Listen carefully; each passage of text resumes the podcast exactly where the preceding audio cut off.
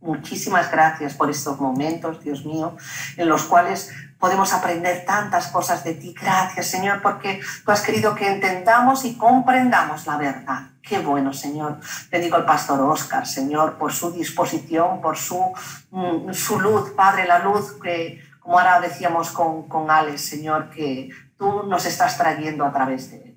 Gracias, Señor. Queremos que tú agrandes nuestra vasija, Señor, para que podamos recibir esa luz que tú estás deseando, Padre, manifestar a tu pueblo, Señor. Gracias porque nos has escogido, Señor. Somos escogidos, nos sentimos privilegiados, Dios mío, y honramos a aquellos que te honran, Padre. Muchísimas gracias por estos momentos, Padre. Te pedimos, oh Abacadosh, que aquellos que aún tienen que añadirse lo hagan prontamente, Padre, para que juntos podamos empezar esta reunión y aprender de ti. Estamos muy agradecidos, Señor. Gracias, gracias, gracias, gracias por esta baraja tan grande, Señor. Por los méritos de Yeshua. Amén. Amén. Amén. Shalom, shalom, Alejem, ¿cómo están? Shalom, shalom. Pastor. ¿Cómo estamos? Qué alegría verlo, qué alegría tenerlo por aquí nuevamente. Igualmente es un gusto estar con todos ustedes, estudiantes amorosos de la Torah. Qué bueno, sí, sí. sí, sí. Siempre, hago lo mismo, pastor, siempre te silencio.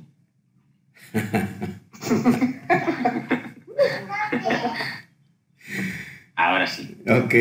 Ya, ya estás como anfitrión. Gracias. Gracias, gracias. ¿Ya me escuchan? Sí. Baruch Hashem. Baruch Hashem.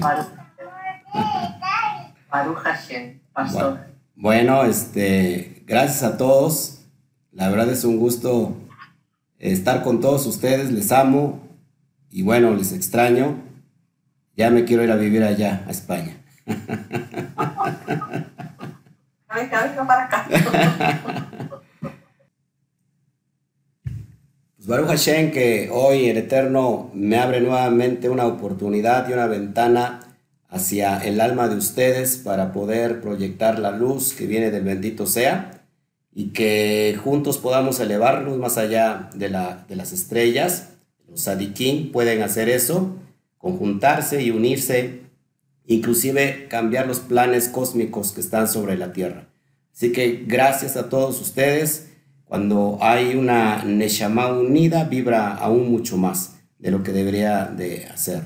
Estoy delante de, un aparatito que tiene muchos LEDs y se unen y, entonces cumplen el propósito de brillar. Así que cada uno de nosotros somos como esos LUTs, esos, esos LEDs, perdón, que independientemente podemos brillar, pero cuando nos unificamos somos como ese gran proyector.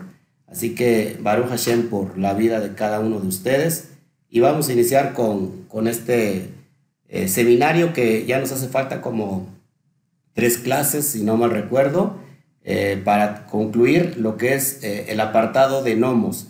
Espero que haya usted reflexionado sobre todo lo que hemos aprendido, porque creo que de aquí parte toda la cosmovisión de lo que es el, texto de la Brit Hadashah, es decir, del Nuevo Testamento. Si usted tiene estos argumentos poderosos, podrá usted seguir adelante en el estudio sistemático de lo que, de lo que quiso decir Pablo, al menos, y, este, y podrá entender todos los argumentos y fundamentos para que usted pueda ser una luz y pueda ser instructor de este, de este, de este tiempo y de este movimiento y créame que se le va a hacer muy fácil y muy sencillo eh, coadyuvar eh, para este gran renacer, este, este gran avivamiento que no solamente se está dando en España, sino se está dando en todas partes del mundo. Así que Baruch Hashem por la luz que nos llega y por la, y por la luz que podemos nosotros transmitir. Voy a compartir pantalla. Bueno, esto es lo que hoy quiero enseñarles. Vamos en la clase número 5 y hoy vamos a hacer una, comparación entre lo que es la ley divina y lo que es la antiley, lo que es, lo que es la antitorah, para que podamos de una vez que nos quede bien marcado en el corazón lo que nosotros estamos aprendiendo. Así que Baruch Hashem por, por, por, la vida de cada uno de los que estamos aquí. Bueno, como hemos visto a lo largo de todo este seminario, hemos entendido que el término nomos eh, no solamente se traduce como ley divina o como la ley de Moisés, la ley de Moshe, y que a lo largo de estos dos mil años, eh, un poquito menos, se, ha tomado o se ha desviado eh, el concepto, la conceptualidad hebraica del término ley, como que quedó muy asentado decir que ley es algo negativo, sobre todo refiriéndose a, la ley de Moisés. Dicho sea de paso, la ley no es de Moisés, la ley fue entregada a Moshe para entregarla a su pueblo, al pueblo del Eterno. Así que hemos visto los términos negativos. Iniciamos con el primer eh, episodio, la primera enseñanza, enseñando, valga la redundancia, que la ley, hay una ley divina que por supuesto que es la positiva, pero durante todo este, este curso hemos eh, eh, aprendido lo que es las obras de la ley la ley de los mandamientos expresados en ordenanzas, bajo la ley y la ley del pecado. Queda claro que ya usted debería de entender todos estos conceptos, por supuesto que son negativos. Así que vamos a hacer un contraste ahora mismo entre lo que es la ley y lo que es la antiley. Recuerda, lo que estás viendo en pantalla es el, término el término nomos. Lo que estás viendo en pantalla es el término nomos. Amén. Ok, seguimos entonces para que vayamos. Déjenme revisar si estoy grabando esto. Bueno, les decía yo, estamos, eh, vamos a ver el contraste de este término nomos. ¿Cómo puede haber del mismo término nomos griego que se traduce ley? ¿Cómo puede haber un contraste en el propio concepto.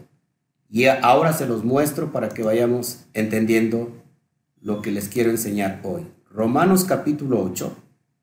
Mire cómo dice Rab Shaul o el apóstol Pablo o Shaul Ashaliah, que significa apóstol, porque la ley del espíritu de vida en el Mashiach Yeshua me ha librado de la ley del pecado y de la muerte. Ahí tenemos el primer contraste. Pablo está haciendo referencia al mismo término nomos, pero hay un contraste entre algo positivo y algo negativo en el mismo texto, en el mismo versículo. Repito, porque la ley del espíritu de vida, la ley del espíritu de vida es la ley de Moisés, la ley divina, en el Mashiach Yeshua me ha librado de la ley del pecado y de la muerte. Si se, dan cuenta, está utilizando Pablo el término nomos. ¿Por qué Pablo no explica todo esto? ¿Por qué Pablo no se vio en la necesidad de, explicar paso a paso lo que ahora sí nosotros tenemos que explicar?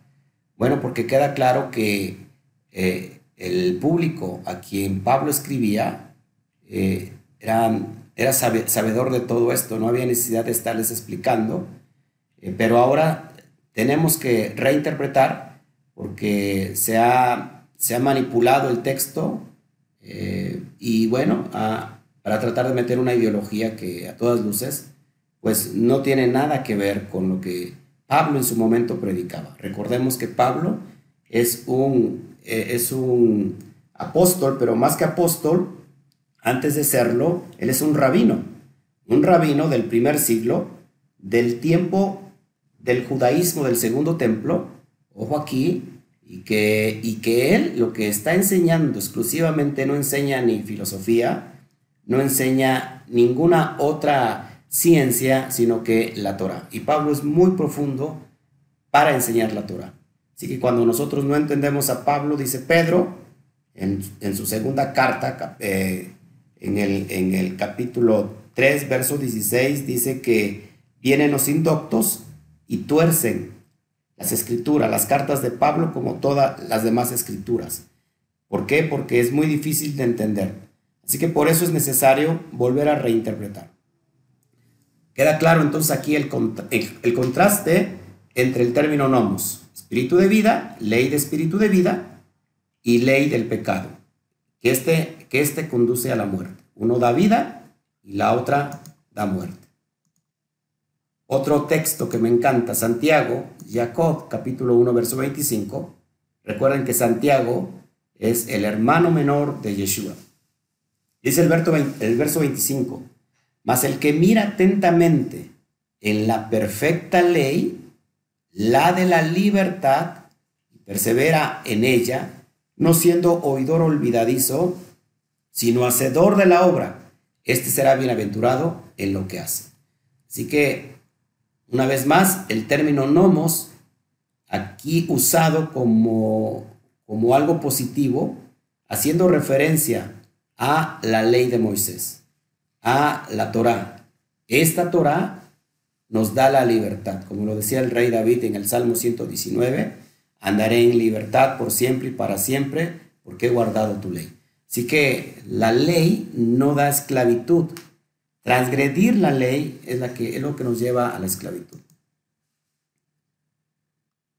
Lo que yo les decía de David, en el Salmo 119, 44 al 45, estos versos nos, nos dan esta luz hoy y nos enseñan el punto clave para poder entender que, que la ley, la ley, la ley de Moisés, la ley divina nos da libertad. Verso 44 dice, guardaré tu ley siempre, para siempre y eternamente. Ahí eh, en el texto griego ley es nomos. Podría decirse que la Septuaginta dice así, guardaré tu nomos siempre, para siempre y eternamente. ¿A qué ley está haciendo referencia? Lógico, a la ley divina, a la Torah. Verso 45. Y andaré en libertad porque busqué tus mandamientos, busqué tus misbot. Es claro que cuando nosotros ponemos por obra los preceptos divinos, están estipulados en la Torah, esto nos da libertad. Así que quede bien claro esto que el alma necesita ser libertada y solamente es a través de, los mandamientos, que no tienen nada que ver con, con la tierra, sino en realidad es un reflejo de los cielos. Eh, es la constitución de los cielos. Y en los cielos, toda la voluntad de Hashem, en los cielos no existe tristeza, dolor, llanto, muerte, eh, sino todo lo mejor. Así que por eso Yeshua decía en la oración del Padre Nuestro, que se haga tu voluntad como es en los cielos, en la tierra. Así que, amados hermanos, cuando nosotros guardamos los misbot, los mandamientos, prácticamente ponemos, ponemos en, acción eh, la voluntad del Padre que es en los cielos para que se haga en nosotros aquí en la tierra. Así que esta, esta ley nos da libertad, por supuesto. Vamos a Romanos 2.13 y es otro texto que me agrada mucho porque aquí echamos abajo todos los, los conceptos que se han levantado en contra de la ley divina. Dice el verso 13, de la boca de Rab Shaul o de la pluma de Rab Shaul porque no son los oidores de la ley los justos ante Elohim, sino los hacedores de la ley serán justificados. Así que cuando, si alguien piensa que la ley quedó caducada, que la ley quedó anulada y que yo ya no tengo que guardar la ley porque la ley me da esclavitud, la ley nadie la puede cumplir, la ley quedó solamente eh, para la antigüedad y ahora son los judíos los únicos que la llevan a cabo, nosotros ya no estamos bajo esa, esas normas, ahora somos libres. La pregunta es, ¿libres de qué? En realidad seguimos en la esclavitud si estamos lejos de ella. Y Pablo lo está aclarando el punto muy, muy, muy específico porque dice que no son los oidores de la ley. Aquí se hace referencia a la ley divina, a la ley de Moisés, los que van a ser justos ante Elohim, sino los hacedores de la ley serán justificados. Eh, estamos hablando del concepto de lo que es la fiesta de Yom Kippur, el día del perdón, el día donde cada judío, donde cada israelita, cada Bené Israel va a estar delante del trono del juicio. Así que eh, este es el concepto que maneja Pablo y no vamos a ser justificados. Eh, si nosotros somos oidores solamente, hoy usted está siendo un, un, oidor, está escuchando, está oyendo. Se hace falta cumplir el Shema. El Shema tiene la capacidad de oír. De hecho, Shema se traduce como oír, pero tiene doble función. Shema tiene que ver con oír y después de oír tenemos que obedecer, ser hacedor de la ley. ¿Cómo vamos a ser justificados? Siendo obedientes a lo que escuchamos de lo que viene de la ley. Si nosotros hemos escuchado, tenemos que guardar el precepto del Shabbat, tenemos que, guardarlo a rajatabla. Si, si, si, el Eterno dice, haz esto, haz aquello, tenemos que guardarlo. Pongo delante de ustedes la vida y la muerte, la bendición y la maldición.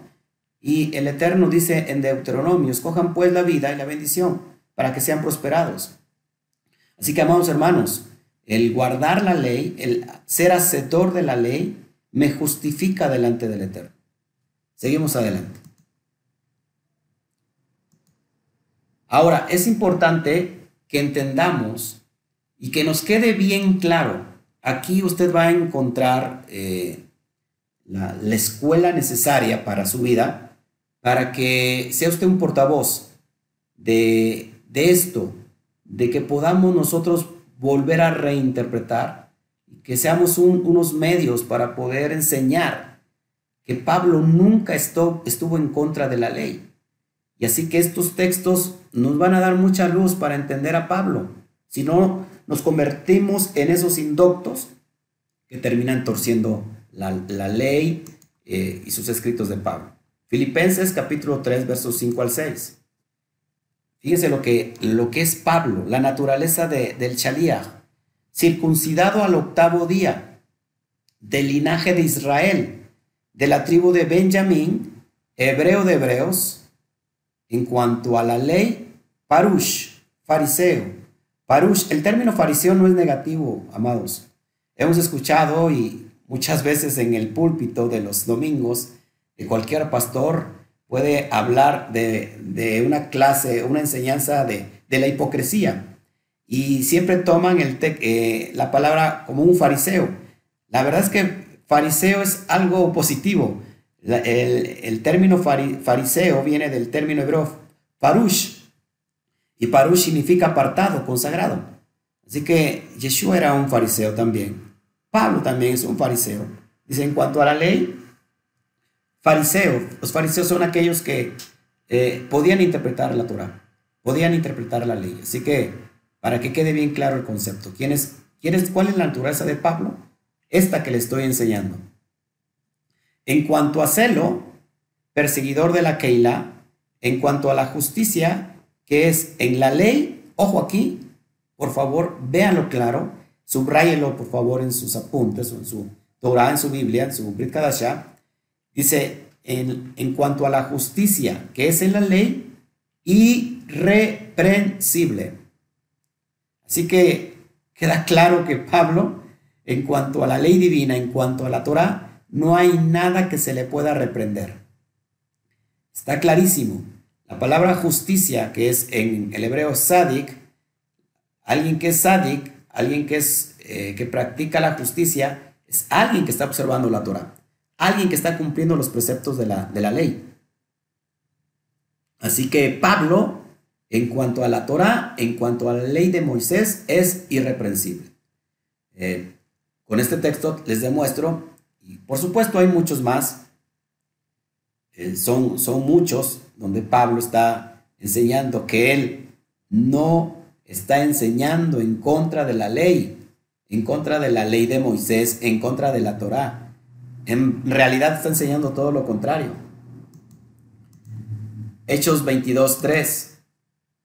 Fíjate la naturaleza del Shaliach. Yo de cierto soy Yehudí, judío, nacido en Tarso de Cilicia, pero criado en esta ciudad, instruido a los pies de Gamaliel.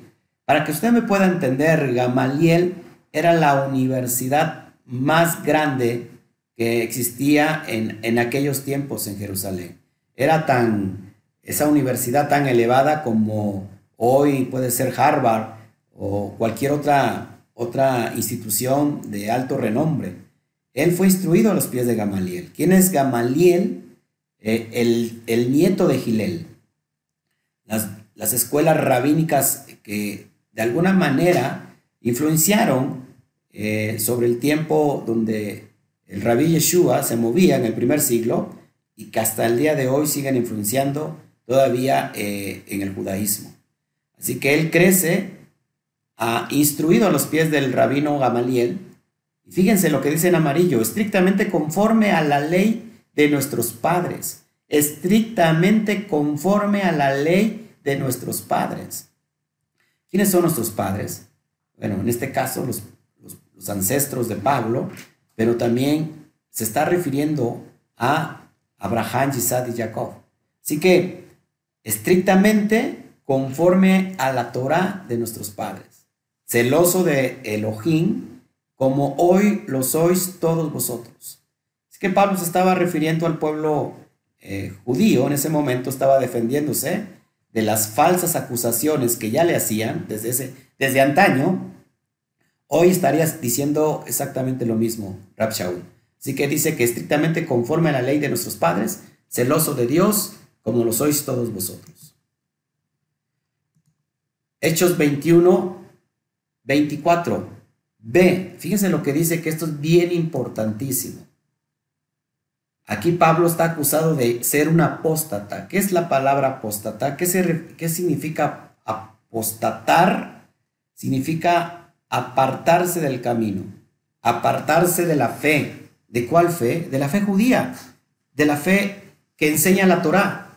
A Pablo se le estaba ya desde ese tiempo acusando.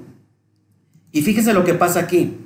El contexto es que el propio hermano de Yeshua, el que se queda con el movimiento Nazaratín, que es Jacob Hasadik, o conocido como Santiago, él mismo le dice a Pablo que haga tal cosa para que se den cuenta los judíos que él no está siendo un apóstata. Y fíjense cómo dice el verso 24, inciso B. Dice, y todos comprenderán que no hay nada de lo que se les informó acerca de ti, sino que tú también andas ordenadamente guardando la ley. El propio Santiago, repito, el que, es, el que es el líder en ese momento del movimiento que deja Yeshua, por si no lo sabías, cada rabino tiene una secta, un movimiento, y que de hecho en, Hechos, a la secta de Yeshua se le conoce como la secta del camino o la secta de los nazarenos. Así que el movimiento o la secta de los nazratín que lleva en ese momento el hermano menor de Yeshua, Santiago, le dice a Pablo, haz esto y pueden leer el contexto ustedes en casa después. Y le aconseja que haga esto para que para que todo el pueblo judío sepa que tú también andas ordenadamente guardando la ley. ¿Quién es Pablo? Es un rabino celoso de la Torá y que es irreprensible en cuanto a la Torá y que anda ordenadamente guardando la Torá. Así que Pablo no es un apóstata, Pablo no es un falso maestro, Pablo lo que está enseñando es la Torah. Así que queda clarísimo que por qué tenemos que volver a reinterpretar. Es necesario y es de vital importancia porque, aunque pareciera modo de mentira, amados hermanos, este momento, esto que estamos viendo en pantalla, es eh, una prueba que mucha gente se está perdiendo. Mucha gente está, está muriendo sin conocer la Torah. ¿Por qué? Por una mala comprensión contextual. Así que tenemos en nuestras manos el, potencial de poder llevar a luz, de poder llevar la luz a personas que siguen todavía en este estado de ignorancia. ¿Por qué? Porque simplemente eh, le dieron de comer mentira y, y comimos mentira generación tras generación y esa mentira se convirtió en una, en una falsa verdad. Así que te estoy enseñando algo que es como un salvavidas en este momento para aquellas personas que están creyendo todo lo contrario, de Pablo. Seguimos adelante. Otro texto, Hechos 26, 22. Hablamos sobre la naturaleza de Pablo y que Pablo nunca estuvo en contra de la ley. Verso 22 del, texto, del capítulo 26 de Hechos de los emisarios.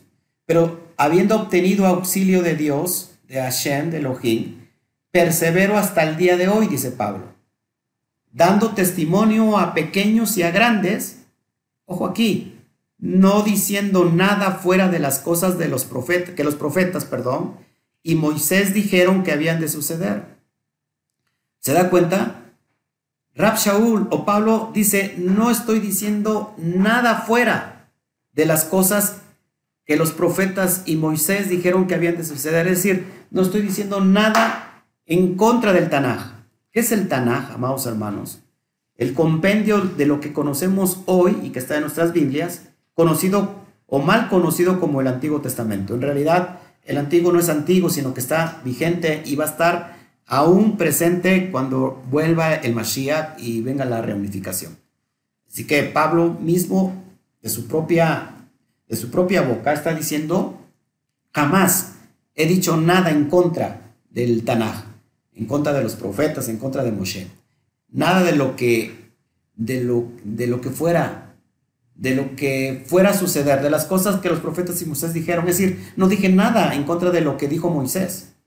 ¿Se dan cuenta, amados hermanos, que, cuando nosotros no vemos estos textos, o quizás los vemos, pero como tenemos una levadura que se nos eh, impregnó durante eh, siglos, pues es difícil a veces poder ver claro lo que hoy podemos ver, por supuesto, de una manera muy clara.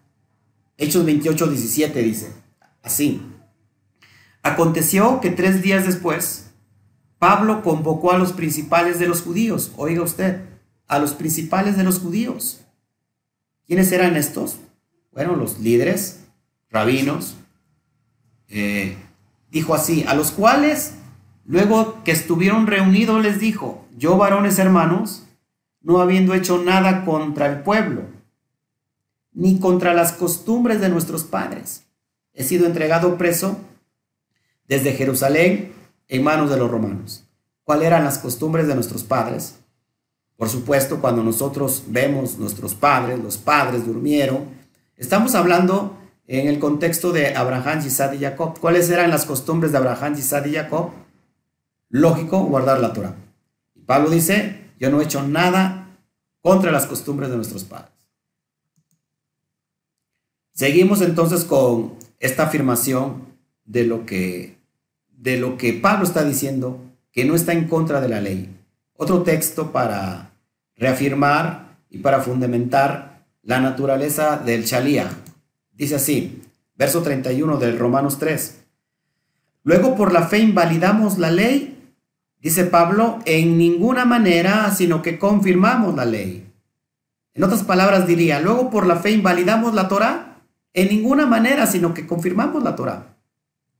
Este texto, por supuesto, se lo quiso, lo quiso arrancar de, la carta de Paulina, eh, Martín Lutero. Martín Lutero llegó al verso 30 y quiso brincarse. Literalmente el versículo 31 eh, quiso arrancarlo porque iba en contra de toda la ideología que enseñaba Martín Lutero. Martín Lutero se casó con la carta a los Gálatas y, era su esposa favorita porque Gálatas hablaba de, la gracia. Pero cuando llegó al texto de Romanos 3:31 dijo, vamos a quitar esto porque va en contra de toda mi ideología se dan, cuenta que, se dan cuenta que Pablo jamás está hablando de, de que hay que invalidar la ley. No lo podría. No podría Pablo invalidar la ley porque ni tampoco su maestro, su rabino lo hizo. Que más adelante lo vamos a, a ver y lo vamos a certificar. Pero si Pablo estuviera hablando en contra de la ley divina, créanme que nosotros no estuviéramos hablando ahora mismo de Pablo. No estaríamos estudiando, por supuesto, las cartas de Pablo. Si Pablo estuviera hablando en contra de la Torá, para nosotros sería un hereje, una persona que no tendría el honor, eh, no se daría la honra de estudiar sus cartas. ¿Por qué? Porque serían eh, algo en contra de la, de la ley divina. Así que quede bien claro que Pablo jamás está hablando en contra de la ley divina, sino todo lo contrario. Sino a través de la Torá, a través de la ley, se confirma la fe. ¿Y qué es la fe para los nuevos que están aquí? La fe no es lo que se nos había enseñado que solamente cree y va a suceder. La fe en el hebreo es la emuná. Emuná significa obedecer, eh, fidelidad, obediencia a lo que, a lo que se cree. En este caso, es una fe obediente a lo que se escucha. ¿Qué se escucha? Pues la ley, la Torah. Por eso Pablo dice que la fe proviene del oír y del oír la palabra de Dios. Así que cada vez que escuchamos la palabra de Dios, si tenemos fe, entonces somos obedientes a lo que, a lo que escuchamos. Y se dice, guarda el Shabbat, porque es un asunto eh, olán, es decir, eh, por siempre, por, eternamente tenemos que estar guardando Shabbat. Así que eso es tener fe. Y, y Pablo dice que por medio de la fe, es decir, por medio de la obediencia a la ley, se confirma la ley, por supuesto.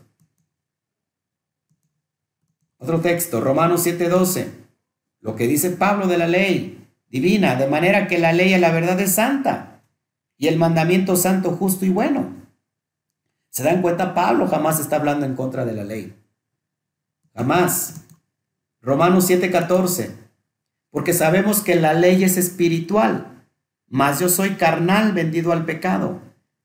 Ley, la ley espiritual, ¿a qué ley se está refiriendo Pablo? Por supuesto, a la ley divina, a la Torah. Esa es espiritual. Yeshua decía, Padre, tus palabras son espíritu y son vida. Así que vamos armonizando eh, completamente el texto del Nuevo Testamento. Romanos 7, 16. Y si lo que no quiero, eso hago, apruebo que la ley es buena. Eso lo vimos hace ocho días. La ley es buena. ¿Cuál ley? Amados hermanos, la ley divina, la Torah. Romanos 7:7. Interesante el tema. ¿Qué diremos pues? ¿La ley es pecado? Dice Pablo. En ninguna manera. Así que cuando nuestros amados hermanos que están todavía eh, en la religión del sistema dicen la ley, no tenemos que guardarla porque es algo negativo, para muchos la ley le es pecado. Y Pablo dice, ¿Qué pues? ¿La ley es pecado? En ninguna manera. Creo que está hablando muy claro el Shalía. Romanos 13, 8. No debáis a nadie nada, sino el amaros unos a otros. La, la mitzvah, el mandamiento más grande sobre la Torah es el amor. Dice Pablo, sino el amaros unos a otros, porque el que ama al prójimo ha cumplido la ley. Repito, el mandamiento más grande que está sobre la Torah es el amor. El amor al Padre, el amor a Shem. Cuando lo amas, obedeces sus preceptos. Y el segundo es parecido, el amor a tu prójimo. Y Pablo está citando la Torah. Increíblemente mucha gente no lo sabe. Levítico 19, 18 dice, amarás a tu prójimo como a ti mismo. Si haces eso, has cumplido la ley, has cumplido la Torah. Sin embargo, hay personas que se atreven a decir que no es necesario guardar nada de la ley, solamente amando a tu prójimo. Queda claro que cuando nosotros desconocemos el contexto eh, exegético, eh, teológico, podemos nosotros concluir muchas cosas que son erradas. Esto es directamente guardar la Torah. Sigo adelante. Romanos 13:10. El amor no hace mal al prójimo. Así que el cumplimiento de la ley es el amor, lo que yo les decía. El propio rabí Yeshua contestó exactamente lo mismo. ¿Cuál es el mandamiento más grande, más importante? Le preguntaron y él contestó.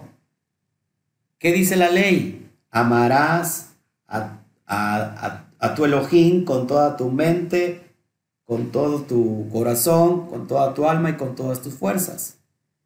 Citando Deuteronomio o de Barín capítulo 6, verso 4 al 5. Y dijo, y hay otro que es parecido al primero. Amarás a tu prójimo como a ti mismo. Levítico 19, 18. Con estos dos has cumplido toda la ley. ¿Por qué? Porque eh, si yo amo al Eterno, voy a obedecer todos sus preceptos. Sí, sí, inclusive en Éxodo 20 están los, las Aseret Hadibrot, los 10 enunciados que se han, se han malinterpretado, se han interpretado como los 10 mandamientos, y que es impresionante que de esos 10 mandamientos hemos borrado del mapa el cuarto mandamiento que es guardar el Shabbat. Así que si yo, guardo, si yo amo al Eterno, cumplo los primeros cuatro preceptos. ¿Por qué? Porque están relacionados con amor, eh, eh, con el amor hacia el Padre eterno. Y los demás, los demás seis mandamientos están relacionados con el amor a, a mi prójimo. Si yo amo a mi prójimo, no le voy a robar, no, no le voy a levantar falso testimonio, no voy a desear sus bienes, no lo voy a matar. Así que si yo amo a mi prójimo, cumplo con esos seis mandamientos, preceptos, y si amo al Padre, cumplo con los cuatro primeros.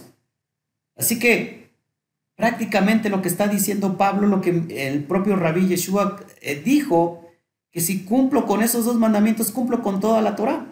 Y entonces se nos enseñó que pues que Yeshua era como un tipo de peace love, estos hippies que dicen ama solamente el amor, el amor. Amados hermanos, no tiene nada que ver con eso. El, amor es cumplir la Torah cabalmente.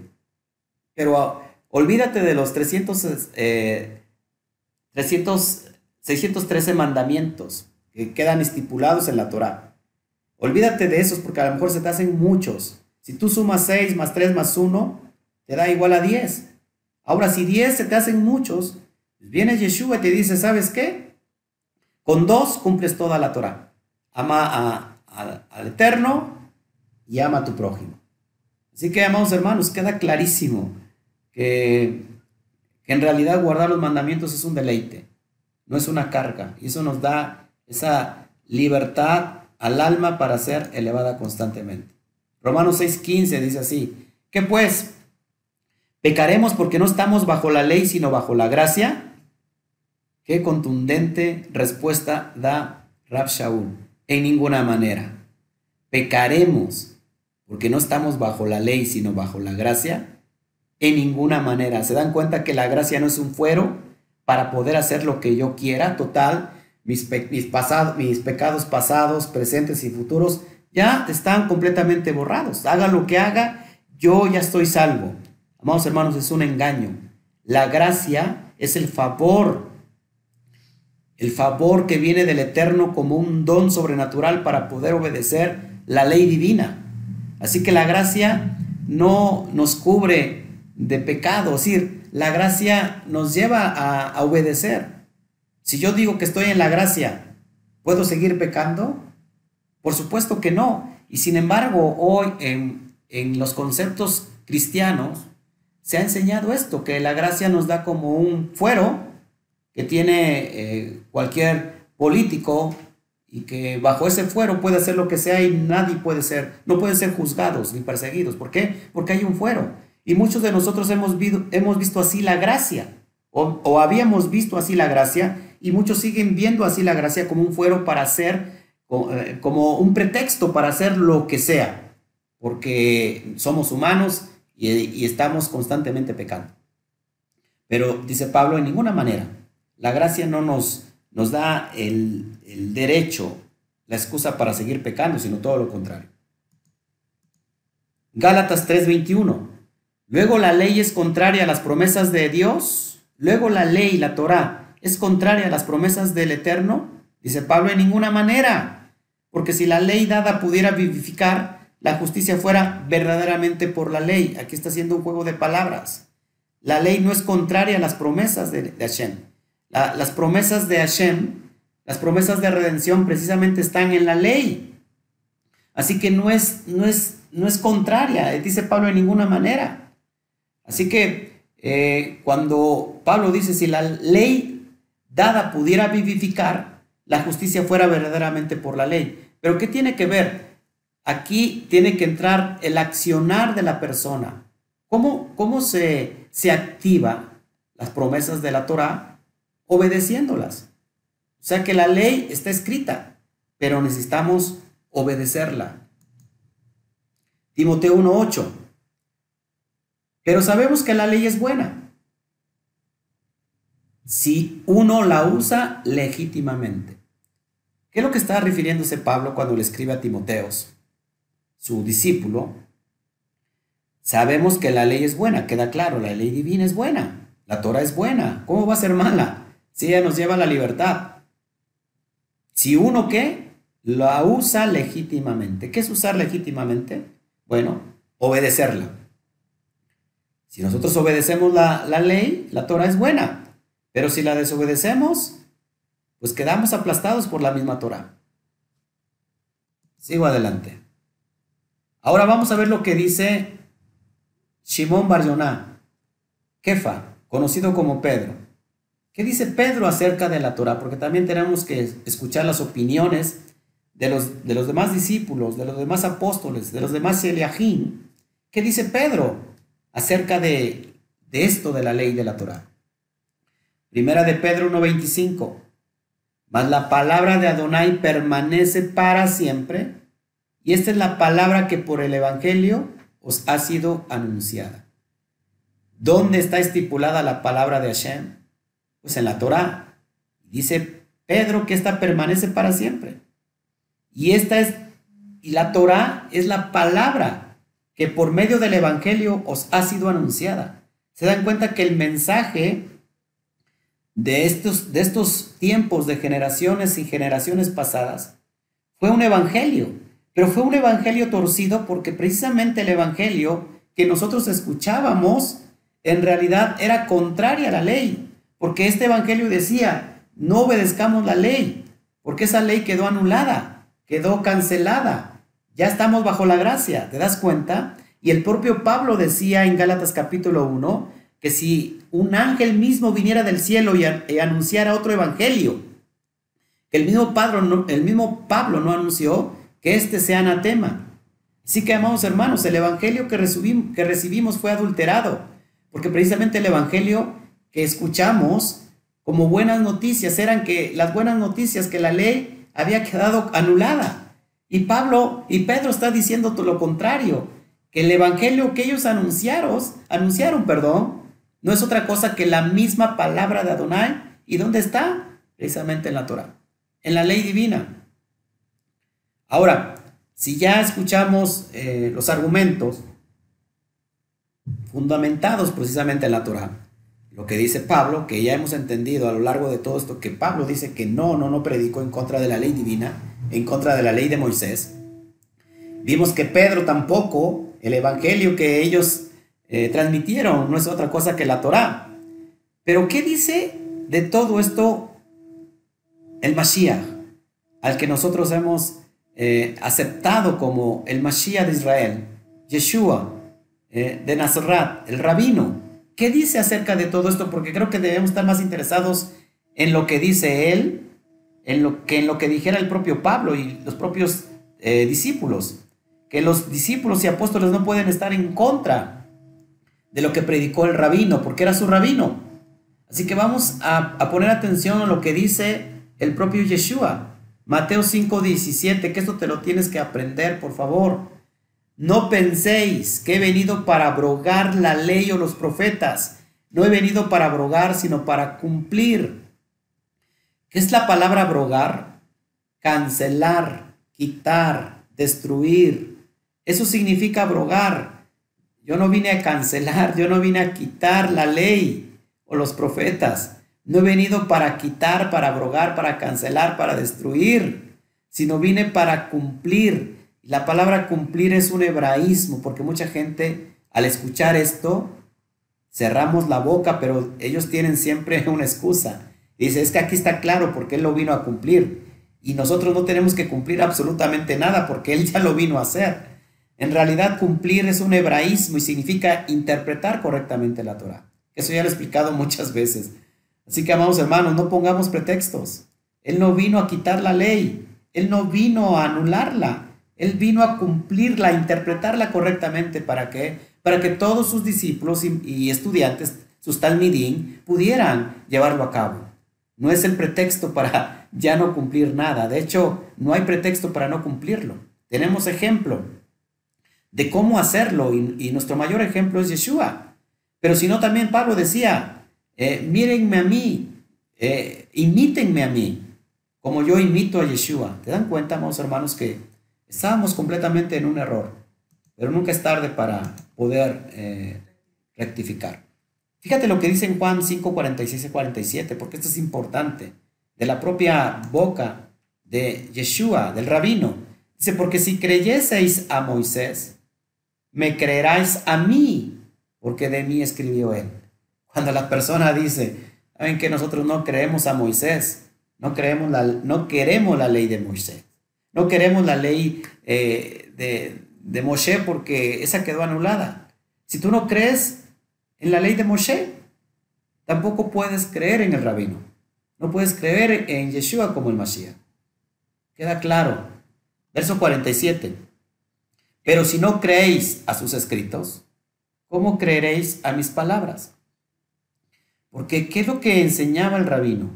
Imagínate un rabino en el primer siglo, en el tiempo del judaísmo del segundo templo, predicando algo que no fuera Torah. ¿Qué hubiera pasado con alguien en medio de Jerusalén, en medio de la ciudad santa, enseñando cosas que no fuera de la Torah? Así que vamos hermanos, esto es impresionante que si hoy en día personas enteras y movimientos enteros no creen en la ley de Moisés, tampoco pueden creer en el Mashiach ni pueden creer en sus palabras, porque cada palabra que él enseñó está estrictamente relacionada con la Torah. Lucas 16, 17. Pero más fácil es que pasen el cielo y la tierra. Ojo aquí, que se frustre una tilde de la ley. Una tilde de la Torah son los puntos de acentuación. No tiene vocales y cada, cada tilde sirve para para dar cierta acentuación. Aparte, acuérdense que eh, el hebreo es completamente seguido. No había ni tampoco capítulos ni versículos, sino era todo seguido. Así que dice el propio Yeshua, van a pasar, es más fácil que pase el cielo y la tierra, que antes se frustre una tilde de la ley. Eso es impresionante. La ley se tiene que cumplir. Mateo 22, 37, 38. Yeshua le dijo, Amarás a Adonai tu Elohim con todo tu corazón y con toda tu alma y con toda tu mente. Lo que yo les había comentado. El verso 38 dice, este es el primer y grande mandamiento. Así que el, el primer y grande mandamiento es el amor. El amor hacia el eterno. Y después dice, y hay otro parecido al primero, que es amarás a tu prójimo como a ti mismo. Así que, ya lo había explicado, Mateo 22, 39 al 40 dice, y el segundo es semejante Amarás a tu prójimo como a ti mismo. Él está citando el texto de la Torah, Levítico 19, 18 y de Deuteronomio, capítulo 6, eh, verso 4 al 5. De estos dos mandamientos dependen toda la ley y los profetas. Ya se los había explicado. ¿Por qué? Porque con estos dos mandamientos, con estos dos sencillos mandamientos, amados hermanos, se cumple todo, toda la ley y los profetas. Así que cuando alguien lee esto y dice, mira, solamente con que ames a, a Dios y con que ames a tu prójimo ya. No tienes que guardar absolutamente nada porque ya con esto se cumple todo. Y esto es como que un pretexto muy, muy barato de querer salirse por la tangente. Y pensamos que el amor es relativo.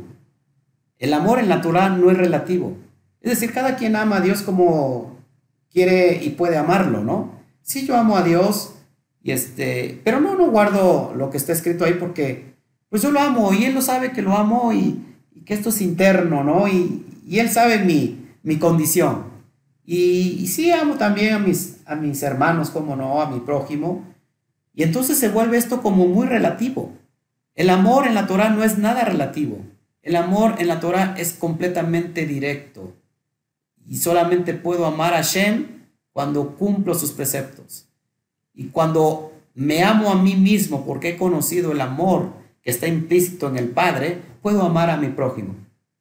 Y entonces no voy a poder eh, transgredir los mandamientos que hay, que hay a favor de mis prójimos. Queda claro que si yo amo a este punto, eh, estos dos puntos que son importantes, de esto depende toda la ley y los profetas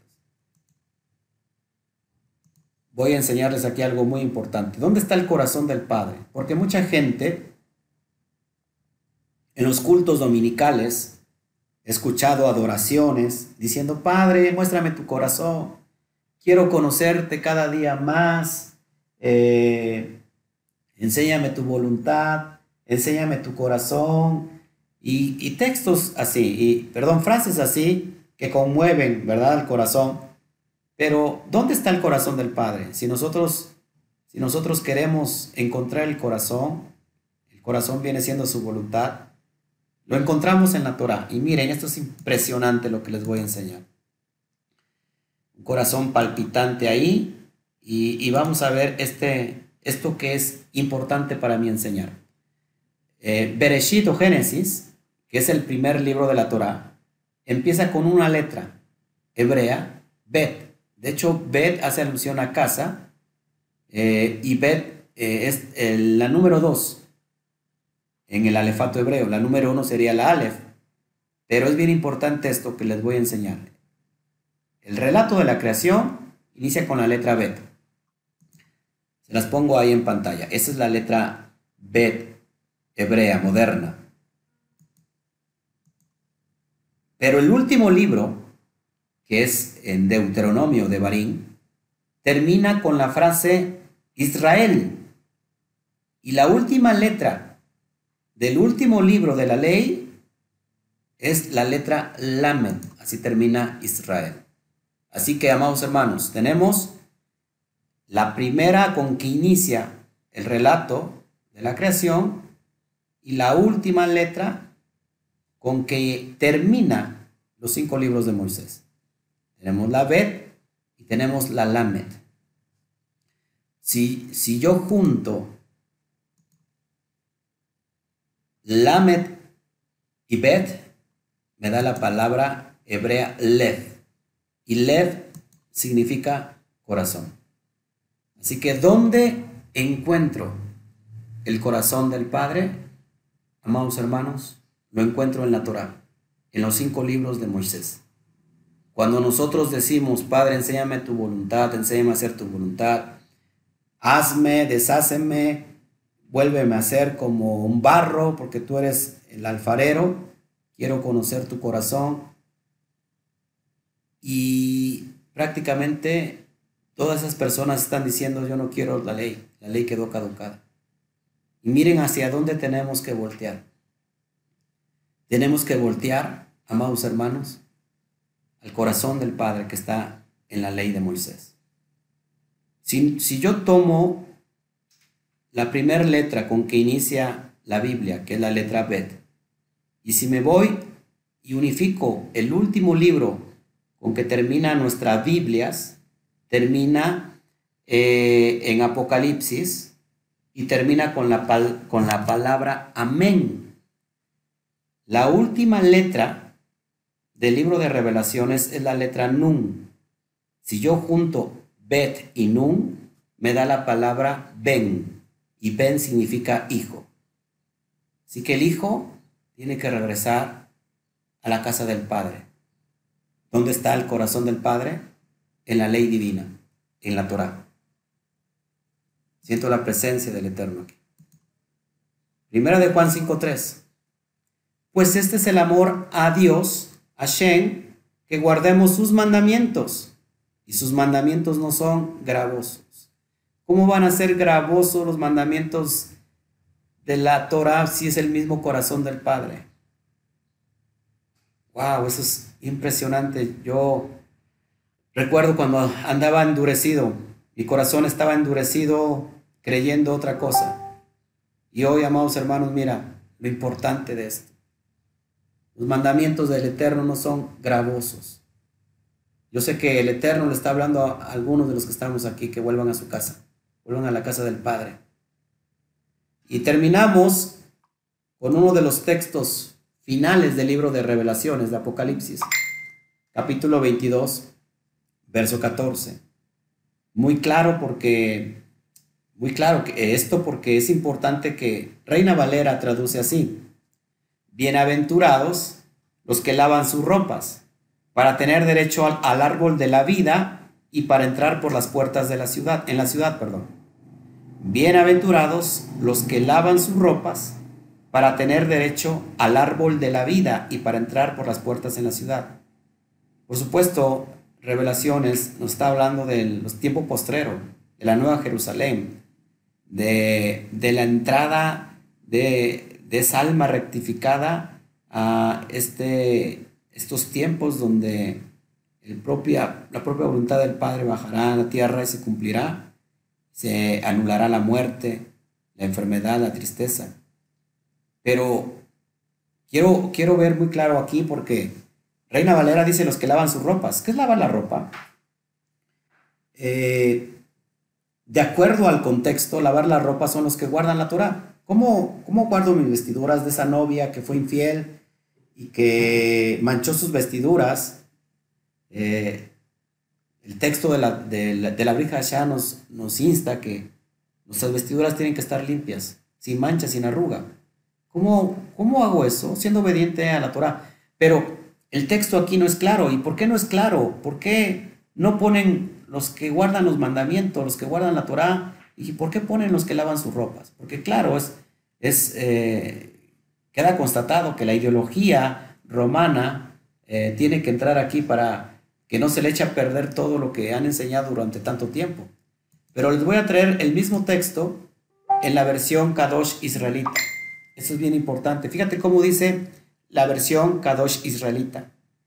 Qué bendecidos son aquellos que guardan la Torah, para que así tengan derecho a comer del árbol de la vida y para entrar por las puertas de la ciudad. Que, que de hecho sea de paso, sea dicho de paso, son doce puertas en la Nueva Jerusalén. Doce puertas porque hace alusión a doce tribus que conforman a Israel. La pregunta es, ¿no hay una treceava puerta para aquellos que, no son Israel, aquellos que son gentiles? No hay otra para aquellos los que son cristianos o que son católicos. Solamente hay doce. ¿Por cuál vamos a entrar? Pero la versión Kadosh dice los que guardan la Torah. Ese es el, eh, el contexto verdadero. Y bueno, es lo que les quería enseñar el, el día de hoy. Así que comparto nuevamente hoy con ustedes esto. No sé si hubiera algunas dudas, preguntas. Pastor Oscar, muchas gracias. Es una bendición como siempre y un privilegio. Sus enseñanzas que traen muchísima luz. Gracias. Eh, para mí, personalmente. Eh, eh, muchas veces, en, la mayoría de nosotros venimos de un trasfondo cristiano, en el que evidentemente el apóstol Pablo era el creador de la gracia, donde era como una especie de burbujita, donde tú te metías, podías hacer lo que te daba la gana y luego pedías perdón y todos felices. Y todo era perdonado. Supongo que es un poquito también de lo que viene del helenismo, del catolicismo, que es donde tú puedes ser un asesino en serie, pero luego vas a confesarte, rezas tres Ave Marías y cuatro Padres Nuestros y todo queda limpio. Y supongo que es un poquito todo este trasfondo y que eh, me gusta muchísimo porque luego te das cuenta, porque aunque tú eh, meditas en esto, y aunque claro, ¿cómo vas a discutir con personas que saben muchísimo más que tú? Eh, pero esto no te conforma, hay, algo dentro de ti que lucha, que dice, hay algo que no está bien. Y, esto me ocurría a mí, que decía, sí, bueno, pero a mí hay algo dentro que me está carcomiendo y que esto no me convence de que todo es gracia. No, hay algo que yo no estoy haciendo bien. Eh, cuando tú te vas a los mandamientos, y evidentemente el primero es amarás a Dios con todo tu corazón, con toda tu mente, con todas tus fuerzas, con todos tus bienes, y a tu prójimo como a ti mismo. A día de hoy, ciertamente estamos viendo cómo eh, la sociedad nos lleva a, la individualidad. Al primero yo, luego yo, y si sobra es para mí. Y es bastante complicado. Eh, y porque todo esto nos lleva a que cuando dices, amarás a tu prójimo como a ti mismo, qué complicado es amar a alguien cuando no te amas tú. Eh, ¿Cómo podemos ayudar a, las personas o incluso a nosotros mismos para poder aprender eh, a amarnos desde la Torah?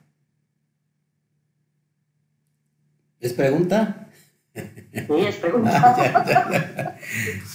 bueno, eh, la mitzvah segunda que tiene que ver con el amor, no podemos amar a, alguien más si nosotros no aprendemos a amarnos. ¿Cómo aprender a amarnos? Déjeme decirle que solamente se logra a través de guardar la Torah. ¿Por qué? Porque conocemos, si nosotros queremos conocer al Padre verdaderamente, queremos conocer su corazón, como hace un rato se los acabo de enseñar, solamente lo encontramos en la Torah. Ahí encontramos su naturaleza. Ahí encontramos la verdadera esencia del Todopoderoso. Así que mucha gente no pone en práctica, porque usted dice algo muy claro. Cuando dice amar a, a Shem con todas tus, tus bienes, significa con todas tus fuerza significa con todas tus, tus finanzas. Y, mucha gente eh, no le da cuentas a Shem, no aparta el maser, que hasta en el día de hoy sigue vigente.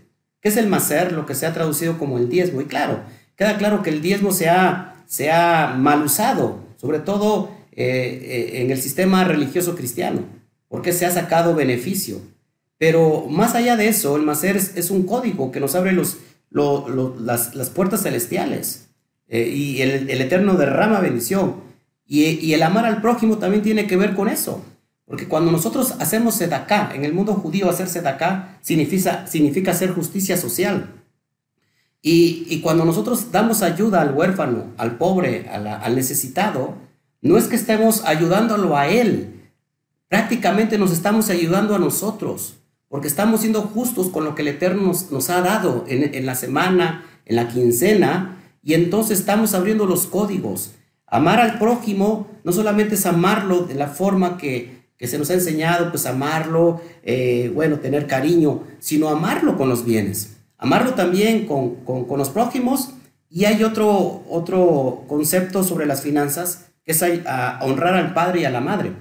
Esos tres códigos se activan para que realmente entonces las esclusas de los cielos sean derramadas y que seamos prosperados cada día más porque estamos bendiciendo más. Así que una forma de poder amarme a mí mismo es activando los códigos que está en el dar. Mucha gente no se ha dado cuenta que quiere ser socio a Shem, pero no toma en cuenta que cuando entra, viene un ingreso financiero, eh, puede empezar a, hacer sus pagos, lo que sea, y no guarda lo que es el macer, no guarda lo que tiene que ir eh, instituido para la ayuda al prójimo. Cuando nosotros hacemos eso, amados hermanos, empezamos a amarnos a nosotros mismos, porque saben, el ego más grande que tiene la persona, lo que decía Juanita, es yo, ser yo primero y, y yo después y yo después. Cuando nosotros quitamos, porque fíjense, la, forma de recibir, una vasija es contenedora de recibir cuando esta vasija está dando. Cuando la vasija da, queda capacitada para recibir aún más. Cuando la vasija recibe, recibe, recibe, recibe, ojo aquí, en el mundo espiritual es como un saco que no tiene fondo. Pueden meter, meter, meter y no vemos esa, esa ganancia. ¿Por qué? Porque no estamos abriendo los códigos de los cielos. Cuando la vasija piensa en dar más que recibir, automáticamente recibe más de lo que puede dar. Es más, cuando yo hago acá al necesitado, en, el mundo espiritual, yo le estoy prestando a Hashem. Es decir, yo me estoy metiendo con Hashem porque yo le estoy prestando a Hashem, porque estoy dando al pobre. Y Hashem me lo, me lo devuelve muchas veces más de lo que yo puedo dar. Así que una forma de amarme a mí, primero, para amar al prójimo, es desprenderme de lo que me lleva a ser egoísta. Y en este caso, el, asunto financiero. Y increíblemente el asunto financiero tiene mucho que ver con el amor hacia mí mismo. Así que una forma de, poder amarme a mí es encontrarme con el Padre, con sus misbot, con sus mandamientos, y después de eso conocer su naturaleza. La naturaleza del Eterno no es, no es de castigo, porque muchas veces nos hemos nos han enseñando un, eterno castigador. En realidad su naturaleza es bondad, el Gesed. Esa es su naturaleza, su esencia. ¿Qué pasa cuando nosotros recibimos un, castigo o una, una, un juicio? es que nos hemos salido realmente de su naturaleza. Así que conociendo al Padre, nos queda más que imitarlo para que entonces esos atributos que son de Él estén en nosotros. Aprendo a amarme a mí, porque yo sé que cuando yo doy realmente al necesitado, me estoy amando a mí. Así que es algo muy práctico. Ya los hice bolas, pero a ver si, si me entendieron. Muchas gracias. Lo entendí. Enseña usted también que me tengo que levantar a las 3 de la mañana para escucharlo. le agradezco, le agradezco, Juanita. Sí, yo sé que está también ahí. Wow, la luz está dándole fuerte ahí. Gracias. La verdad es que sus enseñanzas son muy, muy buenas. Las enseñanzas que usted da de la Torah son tan, tan sencillas que son muy fáciles de entender. Ese es el propósito. Ese es el propósito. Muchas gracias. Gracias, gracias, Juanita. Le amo. Y yo a usted. Gracias, pastor. De verdad que estoy emocionada, ¿eh? Me he quedado sin, sin palabras porque ha, ha, sido desde la primera hasta ahora y cada vez más luz, cada vez más se puede entender mejor y en verdad que echa por tierra todo lo que, bueno, ya durante todo este año pasado hemos estado aprendiendo, ¿no? Que el corazón de nuestro Padre está en que obedezcamos sus mandamientos. Qué bueno, me encanta, me emociona y guardemos Torah y honremos la Torah, que es lo que Dios quiere para cada uno de nosotros, el Eterno. Qué bueno. Qué, qué, qué, manera de complicarnos la vida, tantos años es verdad, tantos años eh, eh, eh, engañados y poquitos días antes de la pandemia, de que pasara todo esto, un día yo estaba orando y sentí en mi corazón, te voy a enseñar la verdad, hija mía. Y luego pasó la pandemia y, pasó todo esto. Y en verdad que se lo digo y me dan ganas de llorar porque Él ha sido fiel. Ha enseñado la verdad porque aquel que lo busca no andará en engaño. Qué bueno, qué fiel. Me encanta. Muchísimas gracias por, por ser eh, eh, ese, ese instrumento en sus manos, por dejarse usar. Yo sé que usted es una persona muy ocupada. Mm. Hoy he estado con usted por la mañana, mediodía y ahora por la noche. Y, qué bueno, muchísimas gracias, profundamente agradecida. Me siento privilegiada de poder estar aquí. Gracias de corazón. Bueno, pastor, yo igual que mis hermanas también, solamente agradecerle porque de verdad que me está dando mucha luz, ¿eh? muchísima luz, muchísima luz. Y esto el tiempo de Hashem ha pasado y es totalmente necesario lo aprendamos y que no solamente que lo aprendamos, sino que también lo pongamos en práctica también. No seamos solamente oidores, sino hacedores también de la palabra. Muy importante. Gracias, pastor, gracias por su tiempo, porque como dijo la hermana Estrella, eh, sabemos que es un hombre súper ocupado. Y...